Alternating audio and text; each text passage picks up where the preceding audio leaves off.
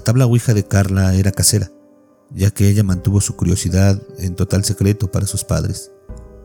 Su madre les había hecho jurar que nunca se acercarían a una Ouija, ya que ella tuvo una mala experiencia con un tablero cuando era niña, pero nunca entró en detalles sobre lo que realmente sucedió. Como sus padres no podían saberlo, Carla decidió jugar sola. Ella conocía la primera regla de la Ouija, nunca la use solo, pero pensó que no era gran cosa. Trató de llamar a los espíritus de su habitación a la noche y nadie respondió a sus preguntas. Aún así, insistió, porque estaba segura de que había un espíritu en la habitación. Tan pronto como puso las manos sobre el tablero, el aire se espesó y la habitación se enfrió.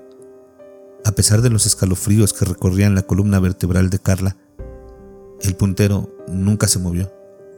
Más tarde, esa noche, después de renunciar a intentar utilizar la Ouija, Carla estaba acostada en la cama cuando escuchó un fuerte golpe en el techo. Segundos después, su padre abrió la puerta de la habitación. ¿Escuchaste algo? preguntó. Creo que sí, respondió ella. Quizás el gato. El sonido regresó y definitivamente no era el gato.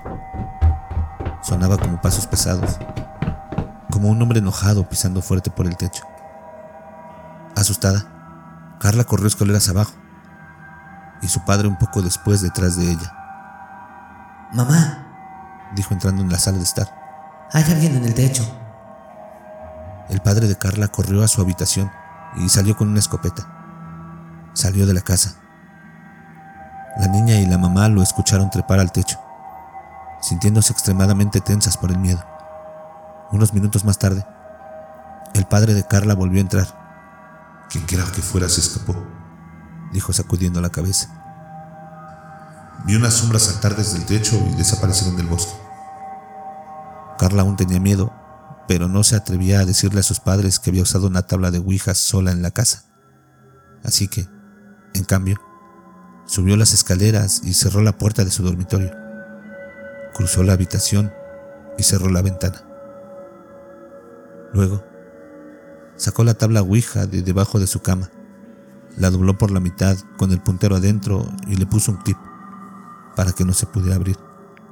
Una solución bastante endeble, pero ¿qué más podía hacer? Volvió a meterse en la cama y apagó la luz.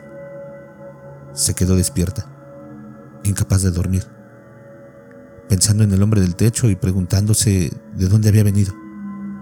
Entonces, un nuevo sonido cruzó su habitación un gruñido. Carla se incorporó en la cama. Una vez más, pensó que el gato podría haber sido el responsable del sonido. Así que se levantó y miró alrededor de la habitación. Pero para su consternación, el gato de la familia no estaba por ningún lado. Cansada, volvió a meterse en la cama. Apagó la luz y cerró los ojos. En el momento en que cerró los ojos, el gruñido volvió a sonar esta vez más fuerte, más poderoso, más cercano. Asustada, Carla encendió las luces y las dejó encendidas. Después de un largo tiempo sentada en silencio, comenzó a quedarse dormida, lentamente.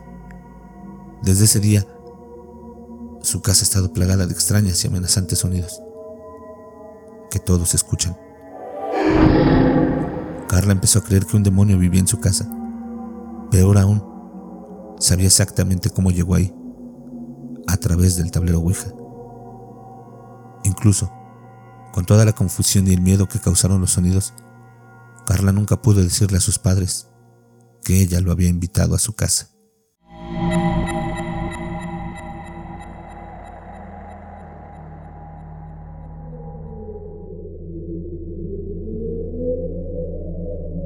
¿Qué les ha parecido la narración terroríficos? ¿Les ha gustado? Si es así, la mejor forma de apoyarnos es regalándonos un like, suscribiéndose y compartiendo el programa. No olviden que si quieren participar, pueden hacerlo en nuestra página de Facebook, en los comentarios del canal o enviándonos un correo con sus historias y sugerencias. En la descripción del programa les dejaremos los links. Muchas gracias por escucharnos y No tengan miedo de eso que no pueden ver, pero está ahí, detrás de ustedes.